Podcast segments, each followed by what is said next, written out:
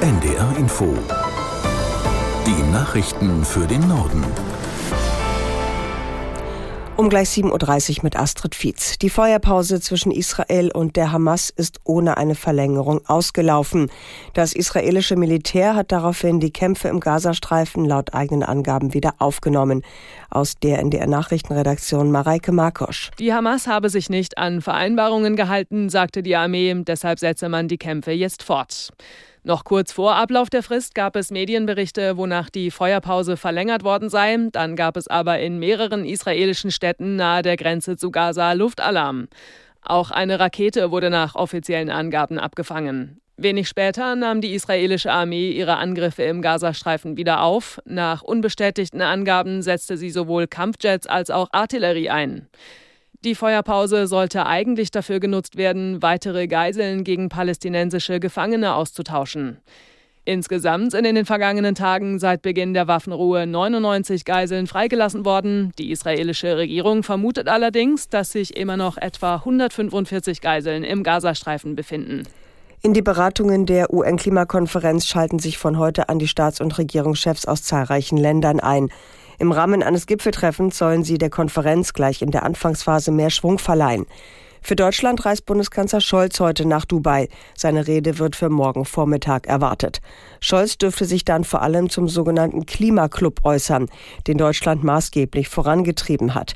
Die Mitglieder der Gruppe sollen beim Klimaschutz eine Vorreiterrolle einnehmen.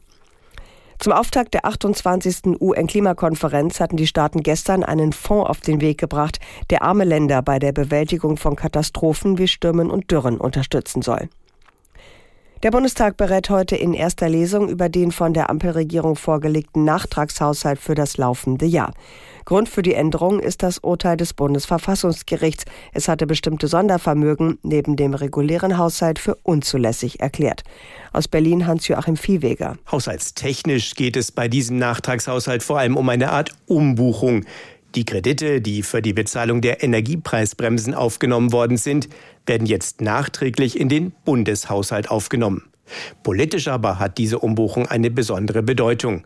Voraussetzung dafür ist nämlich, dass die Schuldenbremse erneut ausgesetzt wird, im vierten Jahr in Folge. Genau das wollte Finanzminister Christian Lindner eigentlich verhindern. Die Energiepreisbremsen wurden daher aus einem sogenannten Sondervermögen bezahlt, finanziert mit Kreditermächtigungen aus der Vergangenheit.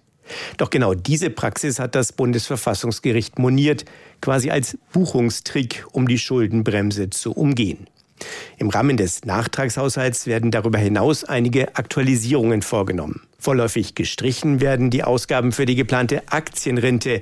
Hierfür waren eigentlich 10 Milliarden Euro vorgesehen. Beschäftigte in der Pflege bekommen von heute an mehr Lohn. Rund 1,3 Millionen Pflegekräfte sollen davon profitieren. Aus Berlin Dietrich Karl Meurer. Die Anhebung des Mindestlohns gilt als wichtiges Signal für die unter Personalnot leidende Pflegebranche. Pflegehilfskräfte erhalten ab sofort pro Stunde 14,15 Euro statt zuvor 13,90 Euro. Für Pflegehilfskräfte mit mindestens einjähriger Ausbildung steigt der Lohn von 14,90 Euro auf 15,25 Euro und für Pflegefachkräfte auf 18,25 Euro. Die Lohnsteigerung geht zurück auf eine Empfehlung der vom Bundesarbeitsministerium berufenen Pflegelohnkommission. Bereits im Sommer hatte die Kommission beschlossen, dass die Mindestlöhne in der Altenpflege noch weiter steigen sollen, in zwei Schritten, im nächsten und im übernächsten Jahr. Der Pflegemindestlohn gilt grundsätzlich für alle Arbeitnehmerinnen und Arbeitnehmer in Pflegebetrieben, nicht jedoch für private Haushalte als Arbeitgeber. Der Hamburger Flughafen treibt Pläne zur Nutzung von Wasserstoff in der Luftfahrt voran. Am Vormittag will die Flughafengesellschaft eine Kooperationsvereinbarung mit Airbus zu dem Thema unterschreiben. Damit soll der Hamburger Flughafen Teil eines internationalen Netzwerks von Airbus werden. Ziel ist es, den Einsatz von Wasserstoff als Treibstoff für Flugzeuge zu erforschen und den Ausbau einer entsprechenden Infrastruktur voranzubringen.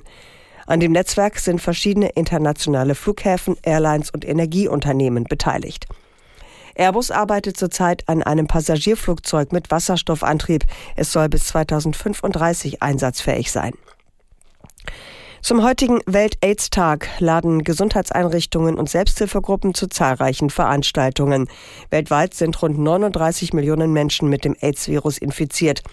In Deutschland sind die Zahlen im internationalen Vergleich sehr niedrig, aber es gibt auch bedenkliche Entwicklungen. Aus Tübingen Ulrike Till. Bei Heterosexuellen und bei Menschen, die Drogen spritzen, sind die Zahlen angestiegen. Insgesamt sind nur noch etwas mehr als die Hälfte der neu infizierten Männer, die Sex mit Männern haben. Immer mehr homo- und bisexuelle Männer mit besonders hohem Ansteckungsrisiko nutzen inzwischen die sogenannte Präexpositionsprophylaxe, kurz PrEP. Das sind Medikamente, die vor dem AIDS-Virus schützen, wenn man sie täglich schluckt. Bisher kommen die Mittel jedoch viel zu selten auch bei anderen Gruppen zum Einsatz, kritisiert das Robert Koch Institut.